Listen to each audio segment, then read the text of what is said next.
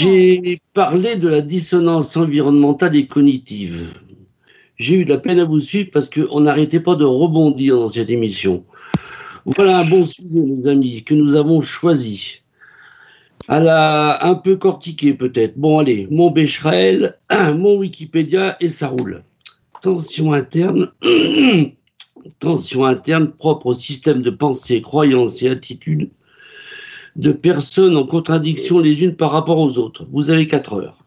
En fait, en bon français, ils échangent virulemment. La dissonance et l'harmonie qui sonnent faux, il n'y a pas que dans les fanfares. Donc, il faut s'écouter, écouter son corps, son environnement, son équilibre. À partir de 70 ans, on est un peu sourd et on chancelle, donc c'est pas gagné. Après la dissonance environnementale, ne peut-on penser au cognitif? Si tu n'es pas cohérent avec toi-même, comment peux-tu l'être avec l'environnement? Eh bien, tu fais de la politique. Un exemple, tu prônes le véhicule électrique et tu vas bousiller l'écosystème chilien pour piquer le lithium dans les salines. Revenons à des choses plus sérieuses.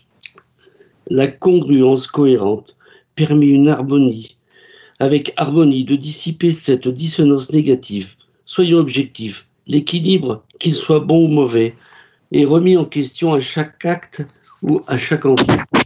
Je vais bien, tout va bien, la méthode Coué nous joue des tours. Bon, personne n'a compris, mais j'ai dit des mots compliqués et je peux me la péter.